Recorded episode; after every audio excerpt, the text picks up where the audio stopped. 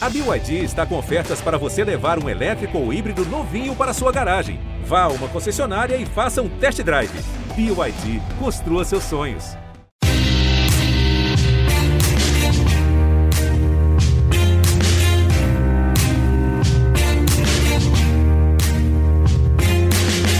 Olá, ouvintes do GE, eu sou Rodrigo Capello, este é o Dinheiro em Jogo. Seguimos na nossa missão de entender detalhadamente o Botafogo SAF, Sociedade Anônima do Futebol, a empresa que administrará o futebol alvinegro a partir de 2022. E nesse episódio vamos conversar pela primeira vez com os representantes de John Textor no Brasil.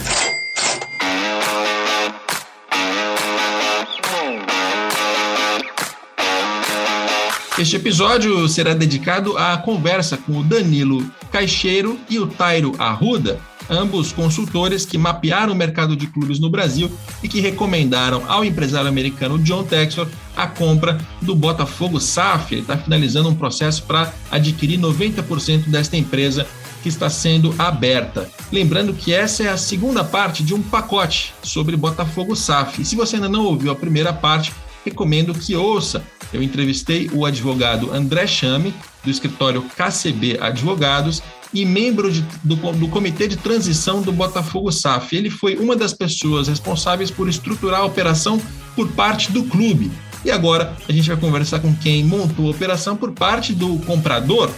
Vou começar pela ordem alfabética. Danilo Cacheiro, tudo bem, Danilo? Tudo bem, Rodrigo. Prazer estar aqui. E, na sequência, Tairo Arruda. Tairo é um nome que não é comum de a gente conhecer no Brasil, mas é bom que fica, fica facilmente marcado na cabeça dos botafoguenses. Tairo, bem-vindo. Obrigado, Rodrigo. Meu nome é peculiar, até às vezes eu brinco que a minha mãe esquece.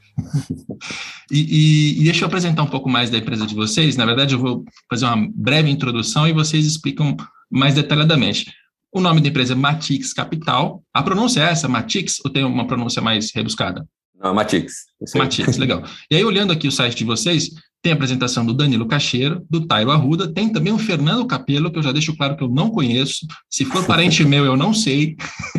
Mas basicamente a, a, empresa são vocês três, Danilo. É, tem outras pessoas, na verdade, que, que trabalham com, conosco. A gente tem dois braços aí, a Matix Capital e a Matix Advisors. O trabalho do, que a gente fez com, com o Textor está no braço Matix Advisors. Somos cinco no, no nosso time de Matix Advisors, mas o Fernando, Fernando Capello é nosso sócio desde o começo, tá, é, em, em Portugal. E quando a gente falou também que ia falar com o Rodrigo Capello, ele falou a mesma coisa. Pô, meu, meu parente, é. perdido, brasileiro. Se tem alguma relação na árvore genealógica, eu não conheço, mas é um, um nome parecido com o meu, inclusive, com a mesma, com a mesma grafia. Mas, enfim, uh, ah, para a gente falar de vocês um pouco antes de falar sobre o Botafogo, de todas as negociações, é, aqui no site o Danilo está sendo apresentado como, como alguém com experiência na, no, no setor bancário, né? O que, que você fez antes, antes de, de abrir essa, essa consultoria, essa empresa? Qual a sua, sua trajetória, Danilo? Sim, eu vim de, é, de banco, né? Eu trabalhei no, no Banco BBM, no Rio, no HSBC, e depois fui comprado pelo, pelo Bradesco dentro do, do, do HSBC. É, sempre, sempre, sempre em finanças, ou no, no, departamento financeiro mesmo, assim, caminho de, de, de CFO, ou é, em análise de investimentos. Aí, enquanto estava nos Estados Unidos também, fui para um, um, um trabalho de análise de investimentos em setor de energia renovável, nada a ver com, com futebol, é, mas sempre, sempre né, em análise de investimentos, é a minha especialidade. Maravilha. E, e o Tairo está sendo apresentado aqui como alguém com nove anos de experiência na, em consultoria de gestão, desenvolvimento de projetos em diferentes indústrias. Fala um pouco mais sobre você, Tairo, e, e tira essa dúvida para mim. Os dois estão apresentados aqui como, é, como é, vocês fizeram MBA na Yale School of Management. Vocês se conheceram lá? Sim, Rodrigo. O, o meu perfil é bastante generalista. Trabalhei em muitas indústrias, em muitas áreas, é, inclusive governos, hospitais, é, inclusive na ONU, na, na época da guerra da Síria. Então, meu perfil é bastante generalista, mas tudo focado em administração de empresas, tá? E a gente fez o MBA, que é o mestrado em administração, na Universidade de Yale, e, e foi lá realmente que a gente se conheceu. Maravilha. E o que, que vocês já fizeram no futebol? Esse negócio com o Botafogo é, é o primeiro grande, primeiro grande projeto assim com, com, essa proporção? Acho que acho que sim, mas o que, que vocês já fizeram no futebol antes, Tyron? Bom, a gente começou o nosso projeto há quatro anos atrás, é, justamente em Yale. A gente formou, a gente fundou a Yale Soccer Conference, que foi uma conferência de futebol, talvez a maior dos Estados Unidos, onde a gente trouxe lá representantes do Barcelona, do Bayern de Munique, La Liga, Bundesliga, ESPN, enfim, muitas, é, é, é, muitos stakeholders do mercado do, do futebol para a conferência de Yale. E lá realmente abriu a porta do, do mercado de futebol para a gente. Foi o nosso primeiro contato ali realmente com futebol. E depois dali, é, três anos atrás, a gente começou a Matix Capital, é, onde a gente teve esse foco né, de estruturação de investimentos é, no mercado de futebol, trazer para investidores bons projetos de investimento na, na indústria do futebol. A gente começou isso em Portugal, Espanha, até que o Brasil é, se, se abriu a esse mercado e a gente focou no, no Brasil depois, depois de um tempo. Maravilha. O, o, John Textor, especificamente, quando vocês conheceram, Danilo, foi, foi já nos Estados Unidos, nessa passagem logo após Yale? É, um, é uma, um contato mais recente? Não, é mais recente. Durante o ano, deve fazer uns seis meses, mais ou menos, que a gente, que a gente vem falando com, com o John. Ele estava sendo confirmado lá como, como investidor do, do Crystal Palace, estava também resolvendo as questões lá de, do, do Benfica dele, e a gente entrou em contato, foi falar com ele, é, porque a gente estava mapeando mesmo o mercado e falando com investidores, e, e quando a gente deu a ideia para ele de, de, de, Brasil, ele ficou super entusiasmado desde o começo, e a gente foi trabalhando durante os últimos seis meses para mapear o mercado e ver qual era a melhor, melhor oportunidade para ele. Legal. Esse mapeamento é algo até que o, o, Textor, na entrevista que deu à Globo, ele, ele passou ali rapidamente, então eu quero entender um pouco mais no detalhe como isso aconteceu. Ele, ele foi perguntado por que o Botafogo, e a resposta dele basicamente foi: é, estava procurando um clube menor no Brasil, com menos torcida, e aí quando vocês dois levaram para ele a ideia Botafogo, ele pensou: não, é, é grande demais, não é exatamente o que eu estou procurando, mas que vocês o convenceram disso, e ele hoje está tá convicto de que fez a, a melhor opção. Como é que foi esse mapeamento de mercado? Vocês olharam para o futebol brasileiro e foram buscar clubes assim de, de segunda divisão, terceira divisão e chegaram à conclusão de que em algum momento o Botafogo faria mais sentido. Como é que isso aconteceu? Eu vou com o Tyron. Perfeito. Assim, acho que o, acho que é a diferença entre o papel do intermediário do papel do consultor, de fato, né? O intermediário ele leva lá várias opções para o investidor e o investidor escolhe aquela opção que ele que ele prefere enquanto que o consultor ele tem o papel educacional também de trazer para o investidor é, explicações sobre o que, que, é cada projeto, entender do investidor o que, que ele, o que, que ele necessita, até que a gente traz para o investidor aquele realmente o projeto que mais se encaixa com a necessidade dele. E foi esse o processo que a gente fez com o John. Né? A gente entendeu muito bem com ele, primeiro, o que, que ele queria, o que ele buscava, a gente educou o John sobre o mercado brasileiro, que era um mercado super novo, que pouca gente de fora sabe. Depois a gente tinha lá uma gama de oportunidades, né? Tem bastante clube aí no mercado é, é, começando a ser pioneiro nisso, né? Na questão da SAF.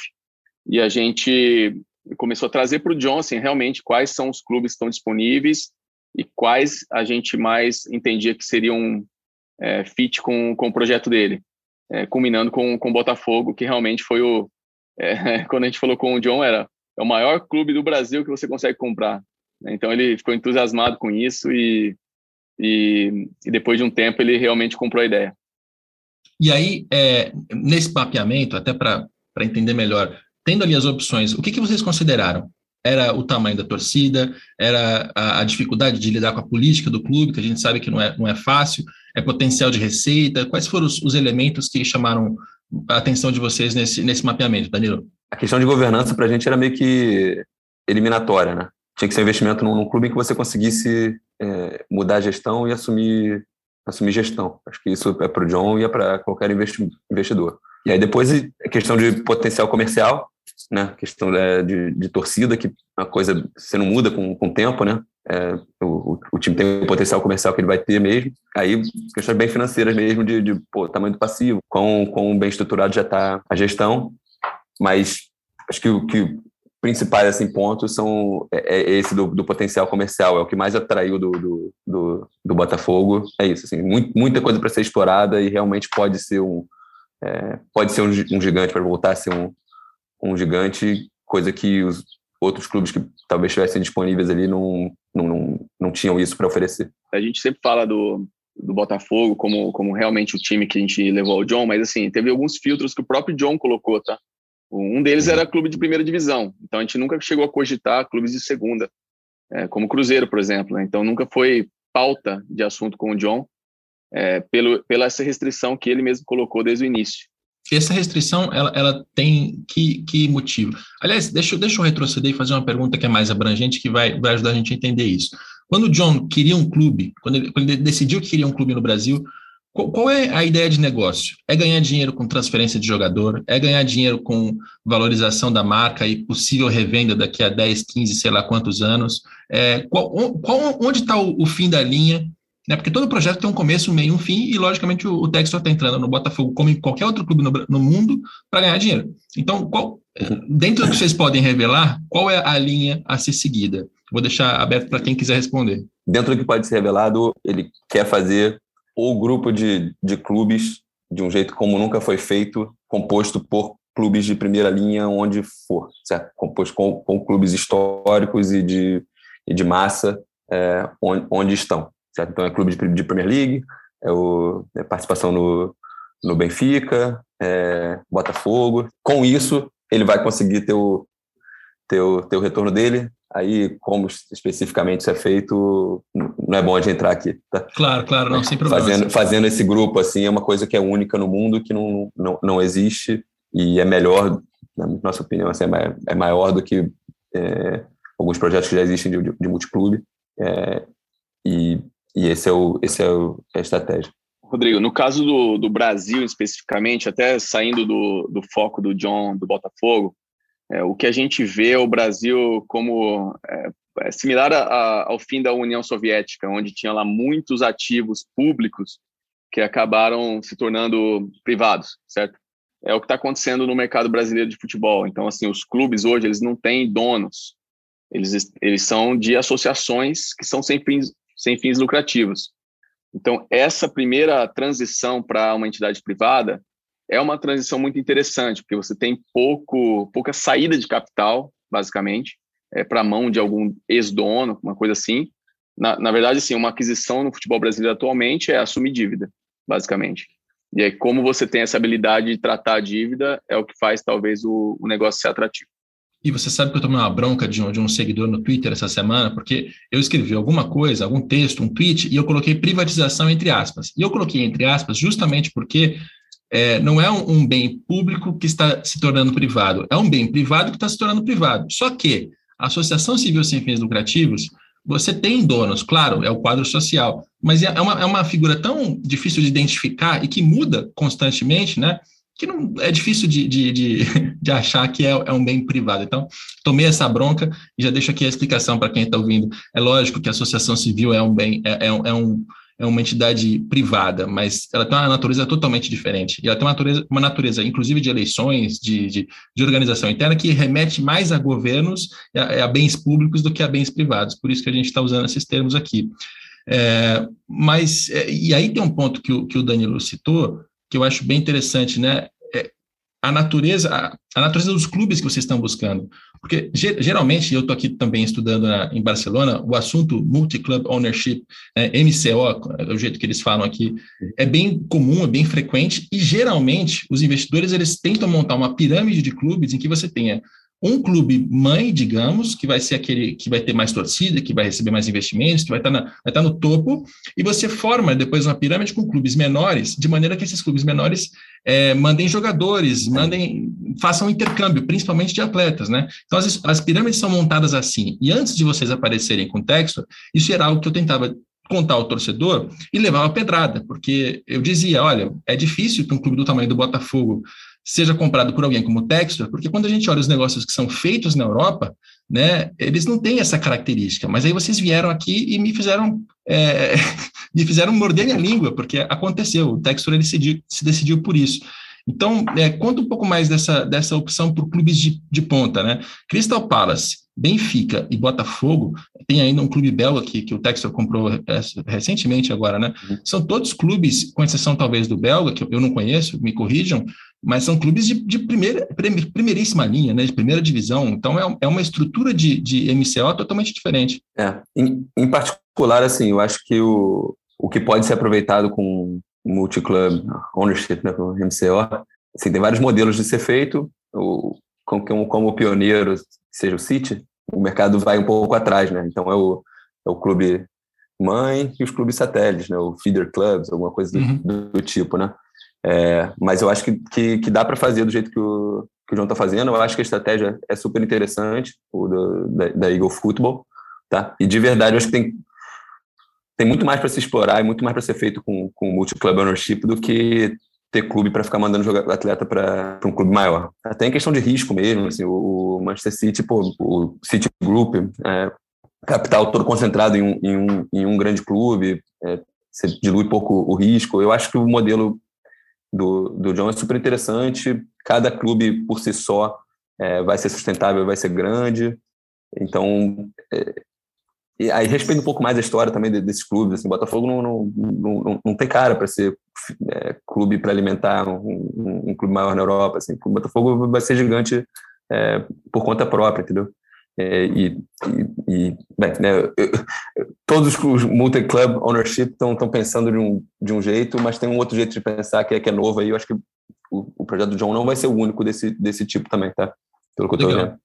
E, e, e quando vocês olham para a rede de clubes que está montando no mundo, dentro do que se pode ser dito, é, outros clubes deverão ser comprados? Existe algum tipo, lógico, eu não vou perguntar para vocês, é, me diga exatamente qual clube, não, mas olha, precisa ter uma, um ponto de apoio no Japão, falta um ponto, um clube na Ásia, que eu sei que é um mercado dificílimo de trabalhar, eu ouço aqui sempre isso das pessoas com quem eu converso, precisamos de um clube na Ásia, ou de um clube na Oceania, ou de um clube que tenha um perfil diferente, enfim, essa rede ainda está em expansão ou ela deve ficar com esses quatro clubes inicialmente? Rodrigo, assim, a gente não tem a resposta ainda, porque talvez tá, seja na cabeça do John essa, essa resposta, e, e ele não passou para a gente ainda.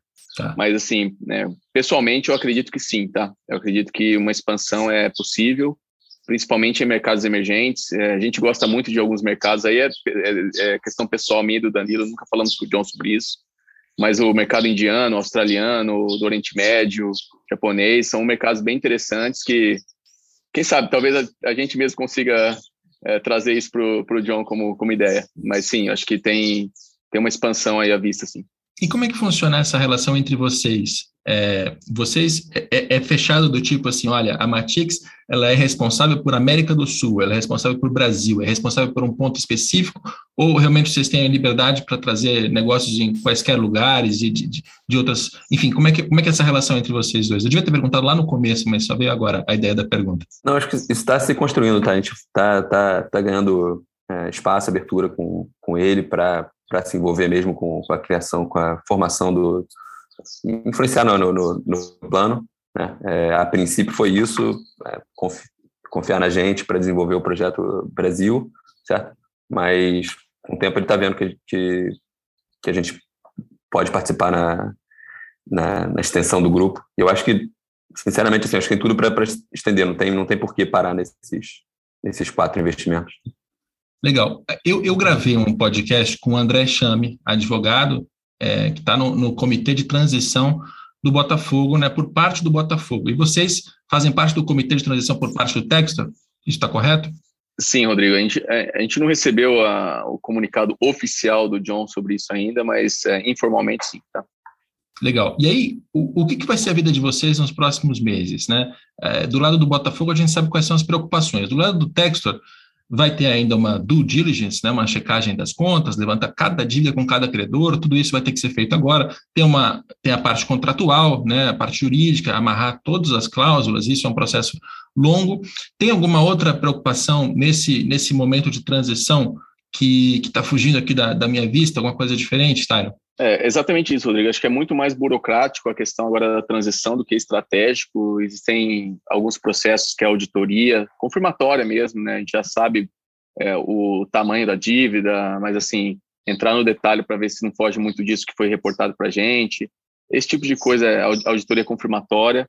É, a, a, além do que a SAF é uma nova entidade, é um novo CNPJ, e, e hoje em dia a SAF é vazia, certo? Ela acabou de ser recriada.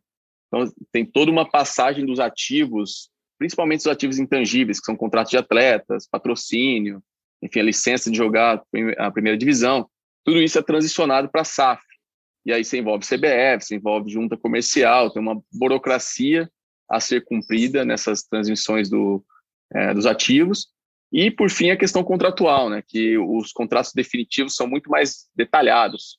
Então, também tem aí, às vezes, até um, um processo negocial pontual em alguma questão ou outra que a gente precisa cumprir. Então, esse é mais assim a questão burocrática que a gente tem que cumprir até o final. É, além disso, é, o comitê de transição também vai trabalhar em conjunto na elaboração, na construção do elenco. Né? Uhum. Obviamente, o, o John ele não vai poder é, é, dar as diretrizes completas nesse momento, enquanto os contratos definitivos não, não forem assinados. Né? Mas a gente vai trabalhar em conjunto com a equipe do clube para encontrar o, o, bem comum em relação ao elenco nessa, nessa, nessa janela de transferência. Era a minha pergunta seguinte, porque não dá para esperar é, dois, quatro meses, né, que acho que deve ser o prazo é, formal para cumprir todas essas etapas, para começar um planejamento. É, e, claro, tem o Campeonato Carioca, que eu já, já disse e repito, Botafoguense, esquece a porcaria do Campeonato Carioca. Não deposite as suas expectativas nele agora. Né? É mais importante estruturar essa operação do que ficar eh, sonhando com reforços de imediato, imediatíssimo prazo, pensando numa competição que não vale nada. Mas é, eu quero ouvir vocês em relação a isso. Né? É, o, o, o, torcedor, nesse momento, tem a expectativa de reforços, porque na cabeça dele, de uma maneira mais simplista, olha, chegou um empresário americano, ele é riquíssimo, ele vai colocar aqui 400 milhões de reais, eu acho que esse dinheiro já está na conta eu quero reforços.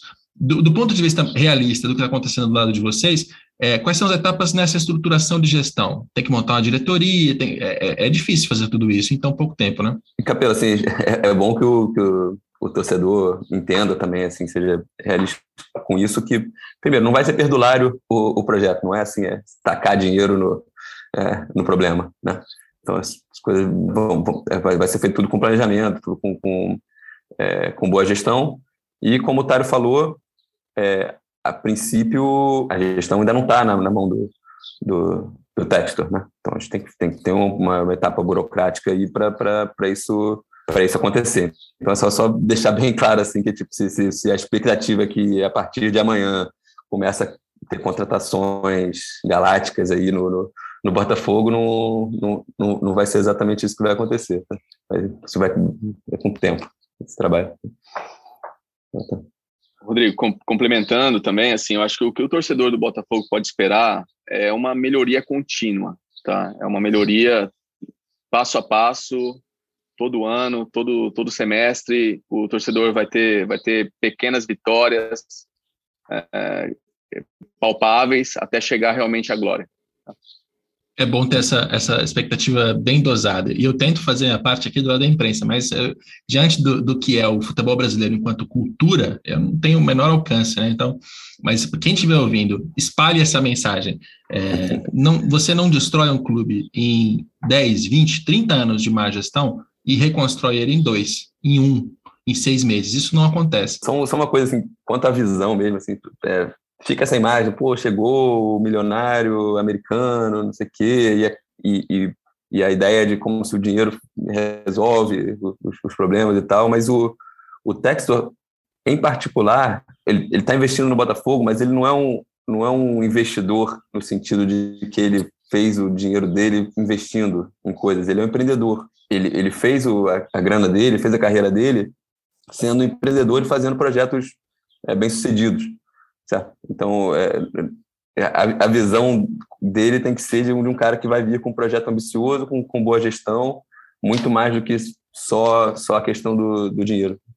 E essa, essa diferença eu acho bem legal. Eu já vou passar para o Tário para ele complementar, mas é, para ficar mais claro, a diferença entre o investidor e o empreendedor é que o investidor ele coloca o dinheiro dele esperando uma taxa de retorno em cima do investimento em determinado prazo, ponto. E aí, se o negócio não estiver dando certo, ele tira o dinheiro e põe outro. O caso do empreendedor é, ele vai assumir para gerir aquele negócio. Então, ele quer fazer o negócio crescer, é, é uma relação que talvez seja mais íntima. Eu estou falando besteira aqui, Tyro. Não, é isso mesmo. O, o quer se envolver muito na, no planejamento, em dar as diretrizes, de fato, do, da condução do, do negócio no Botafogo. Está aí no grupo dele. Acho que ele vai também ter um papel muito importante em relação a criar essas sinergias que todo mundo espera em relação ao grupo de clubes, como que é, o Botafogo vai conversar com o Crystal Palace e vice-versa, como que os clubes é, juntos vão, vão se tornar maiores que, que, que individuais, né, que, que, seriam individualmente. É, esse realmente vai ser um trabalho que o Textor vai vai estar tá, vai tá à frente, tá? É, bom, o que eu queria comentar também é o seguinte, né, que é, é, em relação em relação ao Botafogo, o, torcedor assim pode esperar que o resultado desportivo ele é consequência é, de um planejamento e de uma boa execução. Tá? A gente eu, eu, costumo falar, pô, você não pode colocar a carroça na frente dos bois, né? O Cruzeiro fez isso lá atrás, foi campeão brasileiro e depois disso, né, deu, deu o que deu, certo? Então não é assim que a gente faz a gestão do futebol, não é assim que se faz futebol.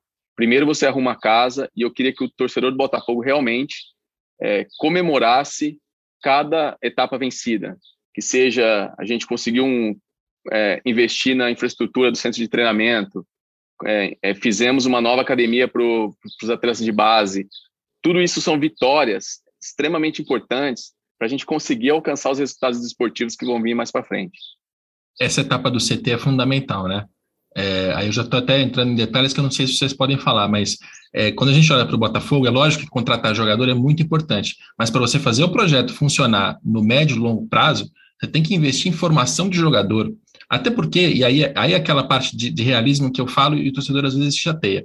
O Botafogo, ele não tem uma torcida do tamanho da do Flamengo para esperar que via receitas orgânicas ele consiga equiparar o Flamengo na grana. Né? O Flamengo está faturando um bilhão de reais. Não dá para esperar que isso vai acontecer com o Botafogo eh, em cinco anos e talvez mais. É, então, um lado, uma, uma maneira de, de, de, recuperar um pouco dessa, dessa de reduzir essa disparidade é você ter revelação de jogador e venda de jogador. Isso é inevitável. E para isso tem que investir em base, tem que investir em CT. Né? Acho que esse é um, esse é um ponto que, que vai destravar finalmente na história do clube, que vai ser fundamental para que esse projeto faça sentido no, no médio prazo. Sim, estamos totalmente de acordo. O João está de, de, acordo com isso. que o John quer que o Botafogo seja o melhor destino para atletas de qualidade. Se o cara é bom, é, ele quer jogar no, no Botafogo e a estrutura toda vai ser vai ser montada para que isso seja realidade. Maravilha.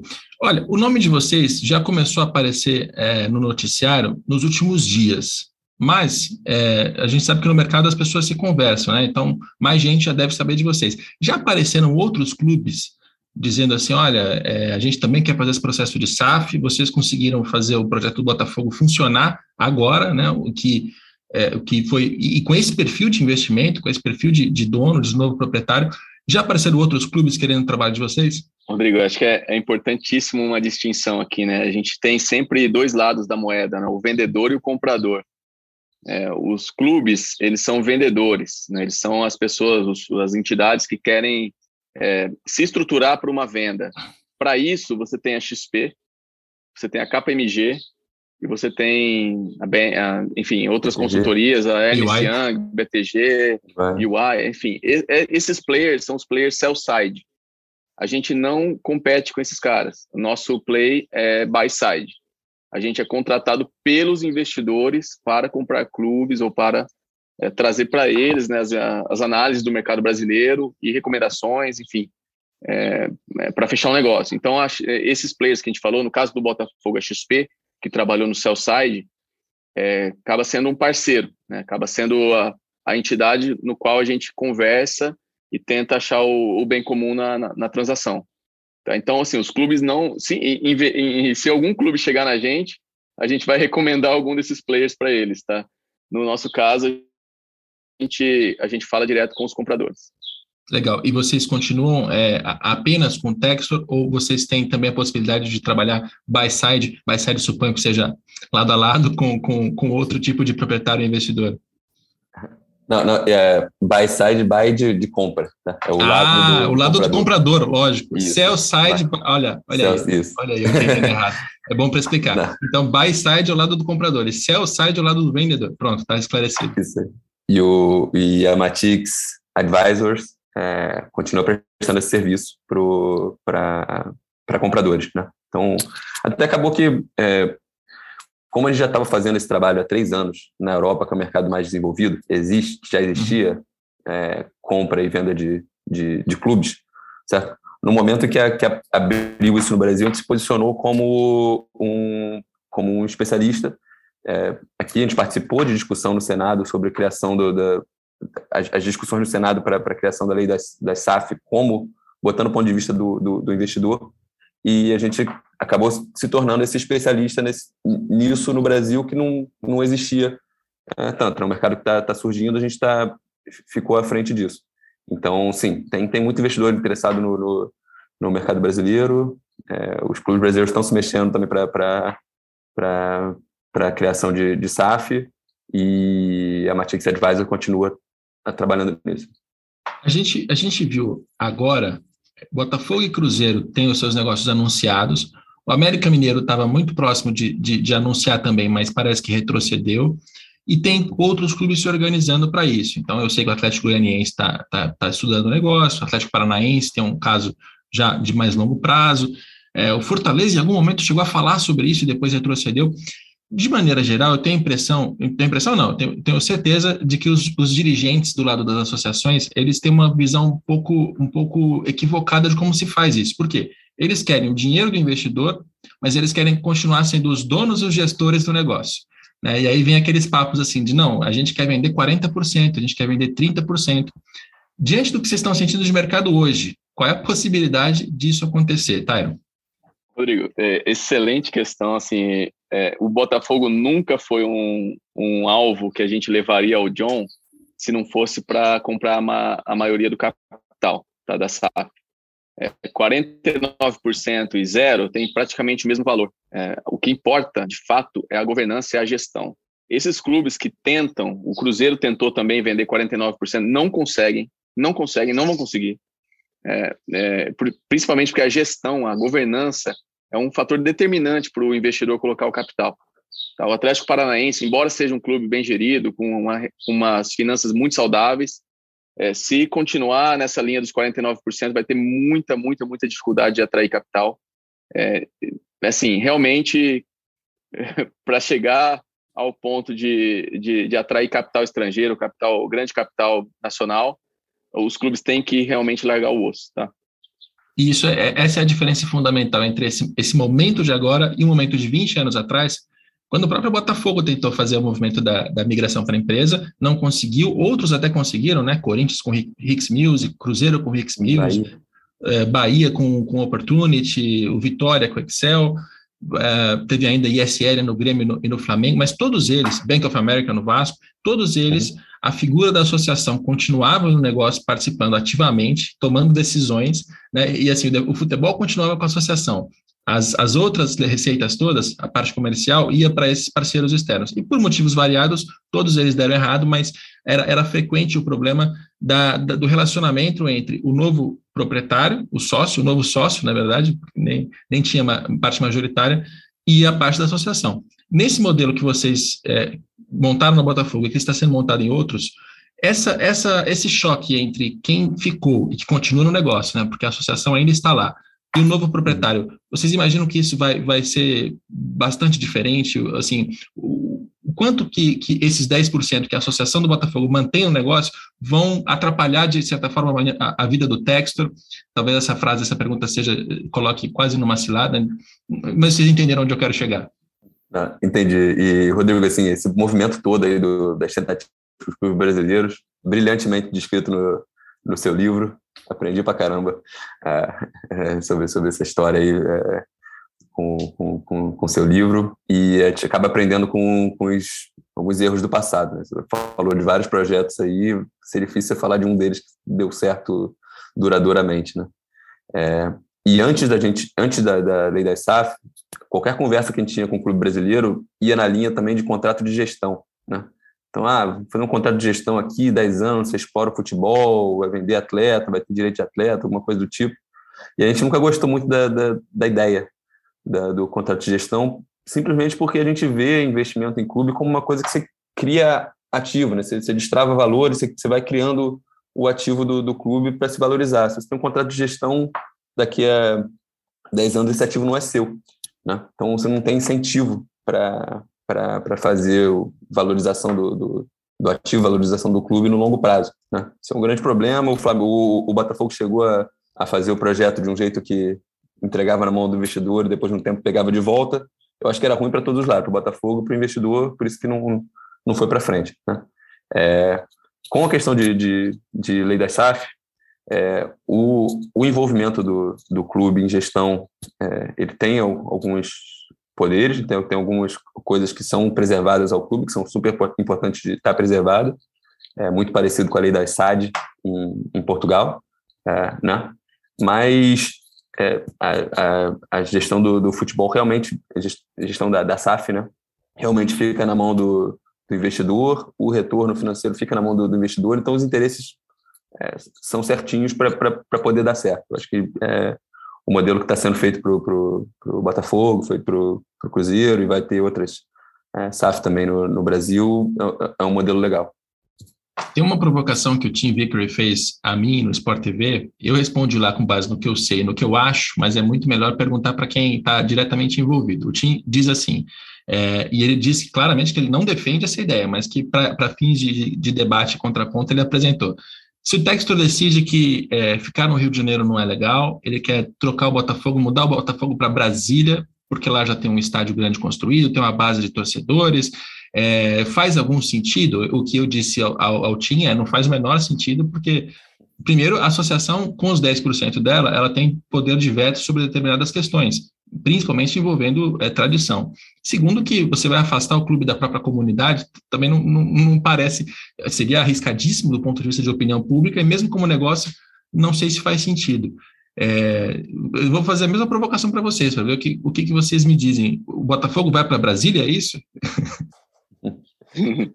De maneira alguma, a lei da SAF protege esse tipo de, de questão. Tá, o Botafogo, a lei da SAF diz que o Botafogo, qualquer clube que tenha 10% da SAF, ele tem alguns poderes de veto em determinadas matérias, entre elas a mudança de símbolo, mudança do hino, mudança de localização. Então, os 10% do Botafogo já é, fazem com que o clube tenha esse poder de veto em qualquer loucura de investidores por aí. O que a gente ainda foi além é, para proteger ainda mais o clube foi que, independente dos 10%, os 10% é, é, é a lei da SAF. Vamos dizer que daqui a 20 anos o Botafogo tenha 7% ou 5%, ou seja, ele, pela lei ele perde essa prerrogativa do veto. Mesmo assim, no acordo de acionistas, a gente mantém o Botafogo é, como um agente minoritário, mas com esses poderes de veto. Então, a gente foi além da lei da SAF e garantimos esses poderes para o Botafogo para não acontecer esse tipo de coisa. Eu, eu até trouxe esse ponto para a gente entrar num debate um pouco mais filosófico, é, que, que eu tenho visto acontecer muito nas últimas, nos últimos dias e principalmente depois que o Cruzeiro tomou a decisão de não renovar com o Fábio, muita gente diz assim: é assim mesmo, virou a empresa, o dono faz o que ele quiser e ele vai pensar só no negócio, dane-se o sentimento do torcedor. E isso vai, é, é lógico que vai, vai haver donos que pensam assim, e se você buscar exemplos na história de futebol inglês, etc., você vai achar algum maluco que pensa assim, mas vai totalmente contra o que eu ouço no mercado de que não é o negócio ou o sentimento, até porque o sentimento é importante para o negócio. Não faz sentido você tomar decisões que sejam absolutamente impopulares. O dono precisa ouvir esta torcida, não como é, meros consumidores, mas inclusive com pessoas que participam. É, é, uma comunidade, e o dono tem que ter essa, essa clareza. O Textor tem essa clareza? A impressão que eu tive da resposta, das respostas iniciais dele é que sim, mas como é que vocês veem essa questão, essa, essa, esses, esses dois lados, né? Você tem um negócio, você tem uma, um sentimento, como é que isso é, concilia ou não? Tem, tem, tem risco de, de final ruim né, nesses negócios. Em geral, só, só pensando aqui dois de, de, cabeça, o Málaga e o Belenenses, é, dois gigantes que, que, por ter casado errado, digamos assim, ainda ficou com. É, teve, teve, grandes problemas para o clube. É, mas questão, como você falou, de pô, vai mudar, é, mudar de localização, ou. Acho que não faz negócio não faz sentido de negócio mesmo, assim, você, você fazer isso. O valor do, do clube está na, tá no, né, no apoio de torcida, em, em, em localização, tá, faz parte disso. É querer sair do Rio também, não faz sentido. É, mas o, o, não faz sentido de negócio, por, por, além além de todas as proteções de lei, não faz sentido de, de negócio e o clube, mas o clube tem que prestar atenção em, com quem está casando, digamos assim. É, acho que vejo muito é, torcida mesmo pensando, ah, não, tem, tá chegando o cara que é o cara que tem mais dinheiro, que não sei o que lá, e às vezes o, o cara que tem mais dinheiro não tem a mentalidade de construtora que nem o, o, o Textor tem. É, assim, eu não sei muitos detalhes já da história do Málaga, mas eu acho que era uma, uma, uma, uma, uma lógica dessa que acabou sendo, sendo ruim para o é, pro clube. O clube tem que ter um pouquinho de cuidado com quem está com quem tá casando. Com a sociedade, né? Se você ser é. sócio de alguém, você tem que, tem que é, entender bem o, o, outro lado também. O Málaga tem alguma questão de casamento, mas é, literal, assim, parece que o dono tinha uma mulher, separou da mulher, teve, teve uma história assim, eu lembro vagamente de memória. E o próprio Valência, vocês estavam na Espanha até pouco tempo atrás, o Valência foi vendido para um empresário singapuriano, o Peter Lin, que é um cara que não aparece, não investe, não dá satisfação, tem uma, uma reforma de estádio que não saiu até hoje, e empacou e os, os torcedores estão tão irritadíssimos já há muito tempo com, com esse proprietário. Isso acontece no futebol, mas não deve acontecer, né, Tyron?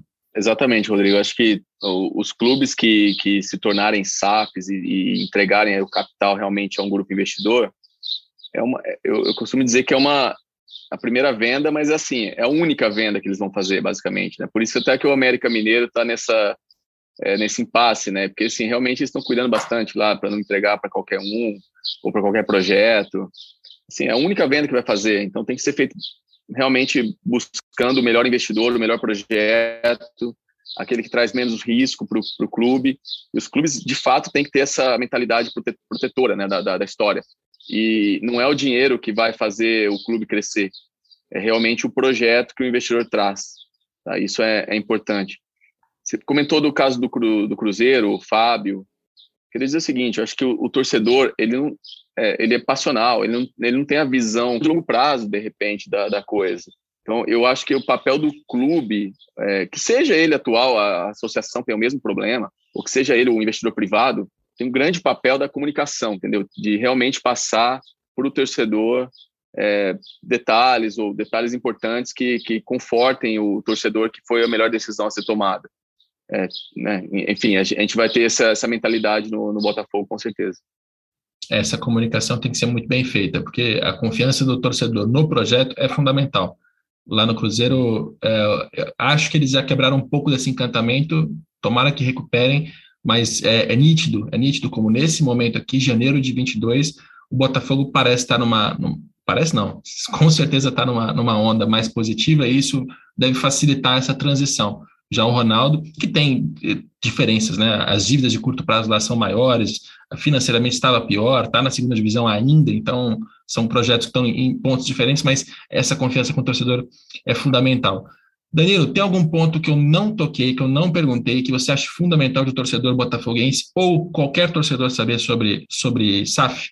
Não, acho que a gente tocou no, nos pontos importantes aí. Eu acho só legal é, que as pessoas entendo o quão legal é esse movimento no, no, no, Brasil em geral. Todos os projetos que a gente viu de, de SAF requerem é, investimento em, infraestrutura, em prospecção de, de talento. Acho que isso vai ser bom para o futebol brasileiro em geral. Espero que bote mais gente no, no, estádio, que o espetáculo fique mais, mais, mais bacana mesmo. Espero que outros clubes vão, vão nesse caminho. É, e, pô, para a gente é um prazer enorme estar participando desse, desse movimento. Estou muito otimista com isso. Tairo, o que, que, eu, que, que eu deixei de perguntar aqui que você precisa, precisa colocar na mesa? Eu queria dar um recado para o torcedor do Cruzeiro. Acho que o clube está em boas mãos. A gente conhece o pessoal lá dentro. O Ronaldo é, montou uma equipe muito boa na transição e também junto com a XP que está fazendo um excelente trabalho, Álvares e Marçal. Tenho certeza que o Cruzeiro vai vai dar tudo certo também.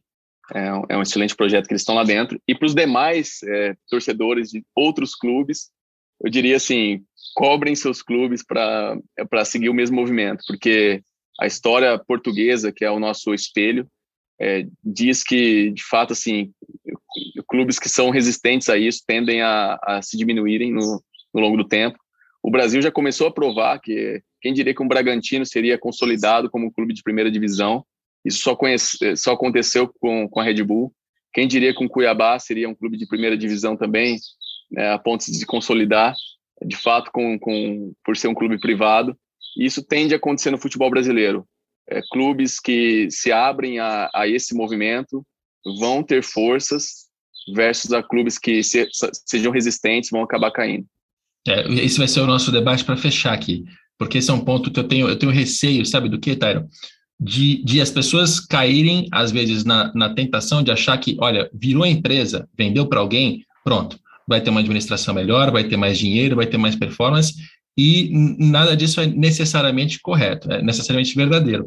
E, ao mesmo tempo, eu não fecho a porta e eu gosto, em alguns clubes, né, com determinadas características, que o caminho da democratização seja seguido. Então, eu, eu, acho que pode acontecer também de uma recuperação, como já aconteceu no caso do Bahia, do, do, do, Grêmio, do Flamengo, de certa forma do Palmeiras, embora a democratização não seja um ponto claro ali, mas o clube ele pode se recuperar tendo uma boa governança, uma boa administração com base na estrutura de associação. O ponto que, que difere fundamentalmente para mim é que sem esse movimento, alguns casos você, você vai levar tempo demais para recuperar. O Botafogo poderia ser recuperado se não tivesse virado empresa não tivesse um novo proprietário? Poderia, mas levaria tanto tempo que eu, eu acho que o clube perderia um, um lugar na prateleira de onde ele estava acostumado a ficar. Né? Então, o que, o que não pode é continuar com, com conselheiro de, de 80 anos de idade, que já não está não, não tá mais atualizado em termos de, de administração de futebol, e usa aquilo como um brinquedinho para poder, para fins pessoais. Né? E isso não dá de jeito nenhum, mas eu gosto de deixar as duas portas abertas, a da privatização, entre aspas, e a da, e a da democratização. Vocês querem discordar, entrar, entrar na, na briga aqui para a gente aumentar o Ibope no finalzinho? Não, não, acho que dá para filosofar um pouquinho mais sobre, sobre isso aí, na verdade. É, você mesmo descreve o, o, os clubes como nações, né? E tem níveis diferentes aí de democracia dentro dessas nações, né, que são, uhum. são os clubes. E esses clubes, como associação, não são de fato democracia no sentido de que tanto do poder quanto da, da, da, decisão, realmente, quanto que essas gestões estão respondendo ao anseio do, do, do, público. E quando você privatiza, você passa a ter um dono, passa a ter um, um John, John Tex, ou Ronaldo, ou quem, quem seja, certo? É, pode que essa gestão esteja um pouquinho mais influenciada até do que, do que a gestão por, por conselho é, aos anseios do, do torcedor, certo? Assim, como, como lógica de negócio, o torcedor tem mais influência, eu acho, do que com essas, com essas associações. É, dá, dá para filosofar bastante sobre isso aí, mas eu acho que é, pensar que agora tem um dono e agora não responde mais é o contrário, na verdade. Eu acho que os clubes são pouco democráticos e o, esse movimento de ter um investidor é, dá um pouco mais de poder para o torcedor na, na, no, na, no direcionamento do clube, mesmo que indiretamente, mesmo como consumidor do, do, do produto final, que é o futebol. Ali. É uma afirmação ousada. Eu conheço muita gente que adoraria debater com você agora as então, pedras, as pedras e aos paus, mas é uma afirmação ousada. Tairo, quer, quer fechar nesse, nesse debate? Ah, depois dessa do Danilo, eu deixo a filosofia aqui com ele aí. Muito bem. Senhores, obrigado pela, pela participação aqui no episódio. É muito bom que vocês tenham conseguido chegar ao mercado brasileiro, abrir essa porta, fazer esse movimento. Parabéns aos dois. A vida de vocês não vai ser fácil, já, a gente já, já comentou isso antes de gravar, né? Vocês agora estão na, com os holofotes virados para vocês e certamente tem, tem, tem adversários políticos, que a política do futebol nunca acaba, ela nunca vai morrer, sempre vai ter uma parte participando, tem pressão da mídia, tem pressão do torcedor, vocês vão começar a receber mensagem de contratação de jogador, a vida vai ser difícil daqui em diante para vocês dois, mas, mas é um movimento muito legal de acompanhar e parabéns pela, pela, pela vitória nesse momento. Danilo, obrigado pela participação aqui do podcast. Valeu, Capelo, valeu pelo, pelo convite, muito legal a conversa aí, belezão. Cairo, valeu. Obrigado, Rodrigo. Até a próxima. É isso aí, esses são os representantes de John Textor no Brasil. Vamos acompanhar os próximos passos deles, do Textor e do próprio Botafogo para entender como essa história vai se desenrolar. Eu quis dedicar esse episódio parte a perguntas objetivas em relação ao negócio, para a gente tirar as nossas curiosidades, outra parte a questões um pouco mais filosóficas, um pouco mais de debate, também para a gente conhecer melhor quem são o Danilo e o Tairo. Esse episódio teve a produção do Pedro Suaide, a coordenação do André Amaral e do Rafael Barros, e a gente volta na próxima segunda-feira com mais um Dinheiro em Jogo.